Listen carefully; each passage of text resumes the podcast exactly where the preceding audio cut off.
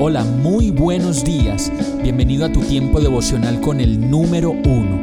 Qué alegría saludarte con la certeza de que Dios está obrando en tu vida su perfecta y buena voluntad, ya sea porque estás aprendiendo de un momento difícil o porque estás disfrutando de su amor a plenitud con paz y tranquilidad. Llegó la hora de tomar tu Biblia, pues de seguro Dios te va a hablar, te va a reconfortar y lo mejor de todo, te va a dar las respuestas que estabas buscando. ¿Qué esperas? Vamos, súbete de una vez en este pequeño pero eterno vuelo devocional con destino al cielo. Y el mensaje de hoy se llama ¿Cómo éramos de terribles, cierto? Tito 3:3 dice, En otro tiempo también nosotros éramos necios y desobedientes, estábamos descarriados y éramos esclavos de todo género de pasiones y placeres. Vivíamos en la malicia y en la envidia, éramos detestables y nos odiábamos unos a otros.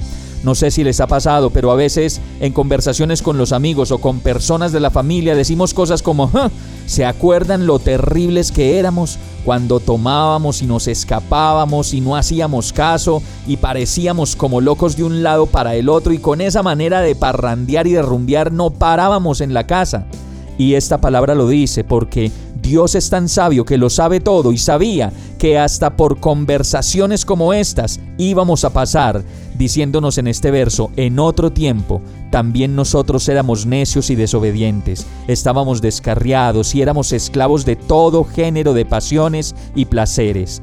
Vivíamos en la malicia y en la envidia, éramos detestables y nos odiábamos unos a otros pero al conversar sobre estas cosas, por eso decimos se acuerdan y es porque ya no lo somos o porque estamos cambiando y la vida nos cambia completamente. Por eso sigue el verso de Tito diciendo, sin embargo, cuando Dios nuestro Salvador dio a conocer su bondad y amor, Él nos salvó no por las acciones justas que nosotros habíamos hecho, sino por su misericordia. Nos lavó, quitando nuestros pecados, y nos dio un nuevo nacimiento y vida nueva por medio del Espíritu Santo. Él derramó su Espíritu sobre nosotros en abundancia, por medio de Jesucristo, nuestro Salvador. Por su gracia, Él nos declaró justos y nos dio la seguridad de que vamos a heredar la vida eterna.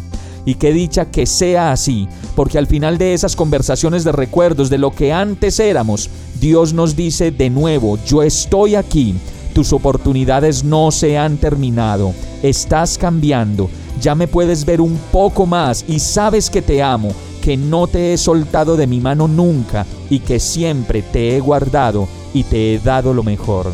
Vamos a orar. Gracias Señor, pues cuando pienso en dónde estaba y de dónde me fuiste a sacar, solo puedo alabarte y darte gracias. Me cambiaste y me estás cambiando y espero seguir renovándome para ti, para mi familia y para mi propio beneficio. Cuánto te amo, Señor, y cuánto te agradezco todo lo que has hecho por mí. Ven a mi vida y sígueme cambiando, y yo te lo pido en el nombre de Jesús. Amén. Hemos llegado al final de este tiempo con el número uno. No te detengas, sigue meditando durante todo tu día en Dios, descansa en Él, suelta los remos y déjate llevar por el viento suave y apacible de su Santo Espíritu. Solo compártelo con quien lo necesite y ames. Hoy, de la mano de Dios, todo será un gran día. Para más información visita nuestra página www.iglesiabierta.com o llámanos al 313-334-0116. Oramos y rogamos para que cada día te enamores más de Dios y para que no pares de pasar todo tu tiempo con el número uno